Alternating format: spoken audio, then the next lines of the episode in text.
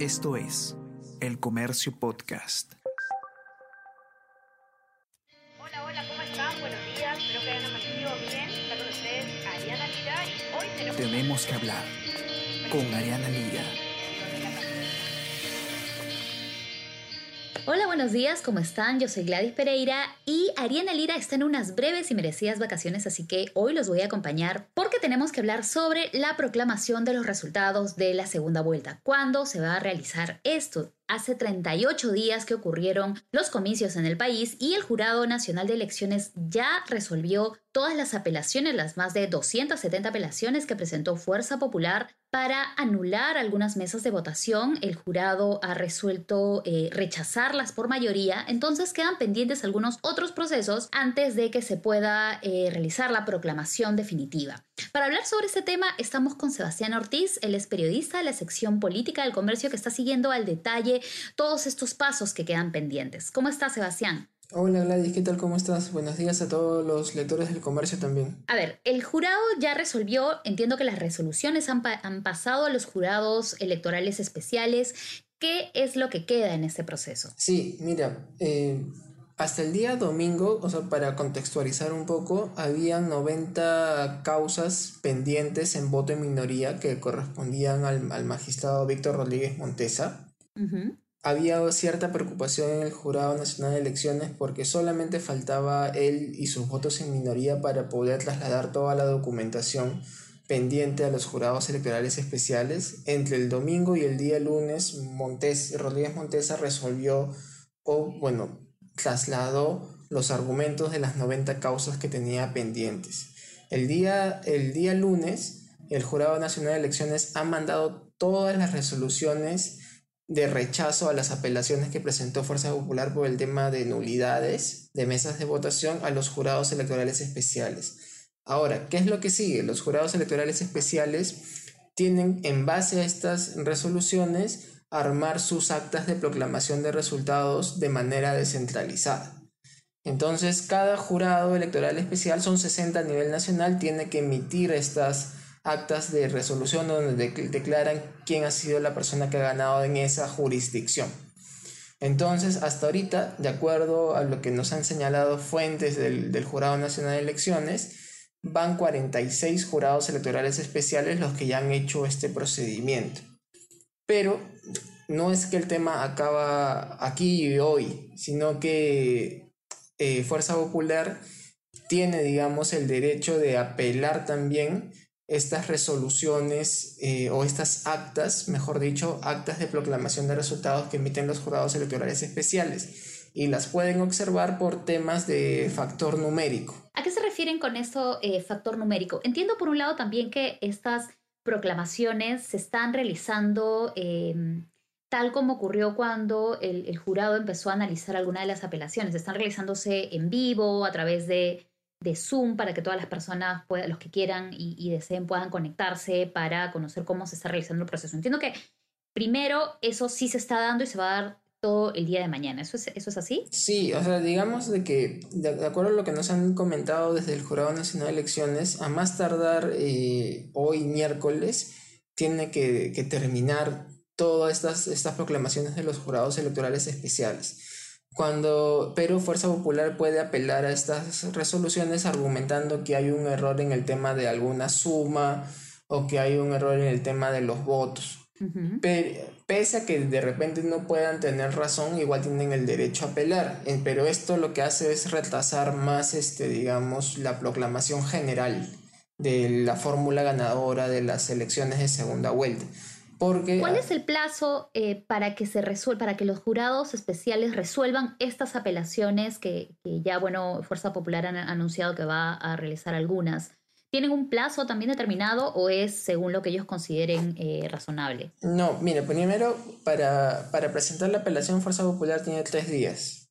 luego, cuando presentan la apelación, el jurado electoral especial tiene que evaluar si la admite o no, o la puede declarar improcedente. Si la declara improcedente, eso sería, digamos, el, al día siguiente del presentado la, la, la, resolución. Tienen hasta tres días, pero como hay un tema de celeridad, yo imagino que lo van a resolver en un, en un día.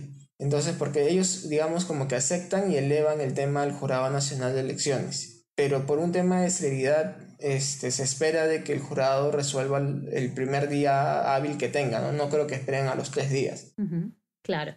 Y, y, y, y, ahora, después de que presentan las apelaciones, ¿qué es lo que sigue, no? Porque, bueno, estamos a eh, menos de dos semanas, de 28 de julio, cuando ya debería ser el cambio de gobierno, y todavía no tenemos una fecha específica de cuándo va a realizarse la proclamación de los resultados. Claro, mira, o sea, si es que el jurado electoral especial decide eh, declarar improcedentes los pedidos, o sea, las apelaciones a, la, a las actas de proclamación, Fuerza Popular tiene un último recurso que sería el recurso de queja, que también tiene tres días para presentarlo. Entonces, digamos que al día de hoy habría que sumarle seis días más lo que demore, digamos, la publicación de las actas de proclamación. Entonces, desde el jurado, eh, bueno, nos han señalado al, al, diario de que ellos estiman que entre el 19 y el 22 de julio se estaría dando la proclamación de la fórmula ganadora de la segunda vuelta.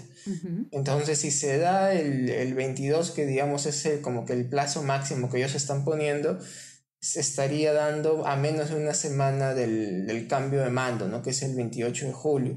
El abogado de Fuerza Popular, este, Julio Castiglioni, bueno, yo hablé con él hace un momento y nos ha dicho de que van a presentar en total 15 apelaciones a, eh, a 15 proclamas descentralizadas. Cuando se le preguntó eh, si es que esto no puede dilatar más el proceso, bueno, él dijo de que a ellos no les interesa eso, ¿no? De que es, es y responsabilizó al jurado de, de, ello, ¿no? Lo cual, bueno, esa opinión ha, pues, ha sido cuestionada por algunos especialistas en el tema, ¿no? Ahora, eh, también has conversado con precisamente eh, algunos especialistas sobre todas estas, eh, todos estos procesos que me parece que es la primera vez que llegamos a, a casi dos semanas de 28 de julio y todavía no se ha definido. Eh, por lo menos definido la proclamación. Existe, hay una pregunta eh, que aparece mucho en, este, en estos momentos. ¿Es posible que un juez eh, constitucional anule una elección siguiendo, digamos, estos argumentos que utiliza Fuerza Popular para pedir precisamente que se anulen algunas mesas, habla de fraude y otro tipo de circunstancias que ellos alegan que estaría en contra de, de los votos de, de, su candidata? Mira, hay, hay que ubicar al, al, lector. Una cosa es lo que se está viendo a nivel de la justicia electoral y otra cosa sería que acudan al Poder Judicial. Esa vía, por ejemplo, Castiglione me dijo de que Fuerza Popular como partido no va a ir, eh, no va a presentar acciones de amparo ni, ni, medidas cautelares para suspender la proclamación de la fórmula ganadora, que en este caso sería la de Castillo, ¿no? Pero ayer eh, sí conversé con Lourdes Flores y ella me dijo que a título personal estaba evaluando presentar un recurso de amparo y también una medida cautelar para la suspensión, pero no a nombre de Fuerza Popular, sino a título personal. Le consultamos en una entrevista a, a, José Naupari, que es un abogado experto en temas electorales, y él, bueno, explicó de que un juez constitucional no puede, digamos, suspender o anular las elecciones en base a, presuntos acusaciones de fraude, ¿no? Porque no es parte de sus competencias. La competencia la tiene el juez electoral, que en este caso es el Jurado Nacional de Elecciones, que ya resolvió. Lo que sí podría hacer el juez es eh, brindar una medida cautelar para suspender la proclamación pero el Jurado Nacional de Elecciones tiene un antecedente de esta, de esta misma elección que es la del PPC. En marzo de este año, un juez le dio una medida cautelar al PPC para que el Jurado Nacional de Elecciones admita la, a los candidatos al Congreso por Lima, porque ellos habían inscrito, digamos, fuera del plazo legal, se habían inscrito a 9.40, cuando el plazo era hasta las 8 entonces, pero el Jurado Nacional de Elecciones eh, indicó que la resolución era inejecutable, porque ya había, ya estaba fuera del, del, porque afectaba el calendario electoral. Entonces, los expertos consultados señalan de que si es que hay un juez o jueza que señale de que se suspenda la, la, proclamación en base a una medida cautelar, el jurado respondería de manera similar, ¿no? Porque ya hay un antecedente de eso. Entonces ahora queda pendiente, bueno, que se resuelvan estos eh, eh, en el jurado electoral y que, bueno, siga su curso en la instancia que corresponde, que para eso precisamente existe, ¿no? Para determinar que las elecciones eh, se hayan realizado sin ningún problema. Ahora, sí, digamos que todavía falta o sea, ya se superó esta etapa de controversia del tema de las apelaciones por nulidades, pero todavía falta pequeños pasos para ya concretar la proclamación en sí. Incluso lo que mencionas, ¿no? Las apelaciones que, que, bueno, Fuerza Popular ya ha adelantado que va a presentar van por temas numéricos, ¿no? No el tema de fondo que era lo que ya resolvió finalmente el jurado. Sí, y justamente eh, Naupari, bueno, advierte de que esta estrategia lo único que tiene como fin es dilatar, ¿no? Claro, ahora, em, ¿cuánto puede influir o afectar, digamos, eh, que solamente según este cronograma o según estas fechas estimadas para que se defina la proclamación, ¿cuánto podría afectar que eh, queden tan pocos días para que se haga esta transición entre un gobierno y otro, ¿no? Considerando que son varios temas, son varias carteras en las que se tienen que entregar eh, documentación, se tiene que pasar por todo un proceso que no es nada sencillo, ¿no? Entonces, estamos corriendo casi contra, el tiempo. Sí, generalmente, bueno, en cambios de mando anteriores, por ejemplo, en el 2016, a estas alturas ya estaban constituidas las comisiones de transferencia. Eh, me acuerdo de que en el 2016 la lideraba Mercedes Arauz con Martín Vizcarra y con Fiorella Molinelli también.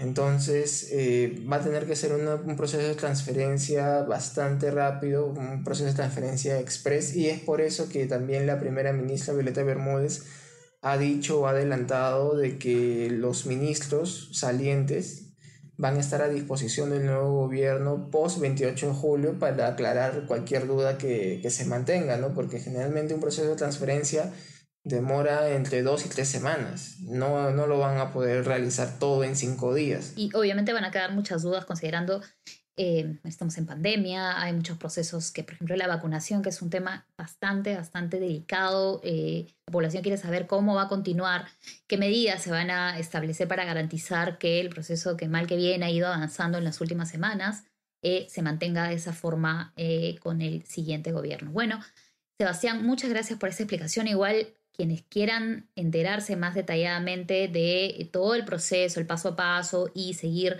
en tiempo real las informaciones que estén saliendo sobre este tema, obviamente pueden conectarse con elcomercio.p y en la, nuestra versión impresa que también tenemos detallada toda la explicación para ustedes. Muy bien, Sebastián, muchas gracias. Espero que nos veamos pronto.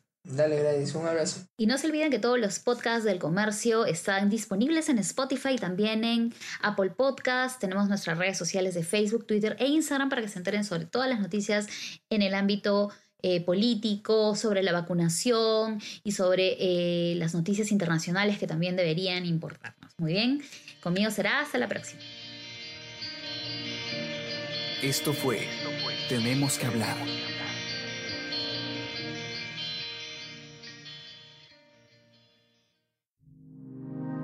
El Comercio Podcast.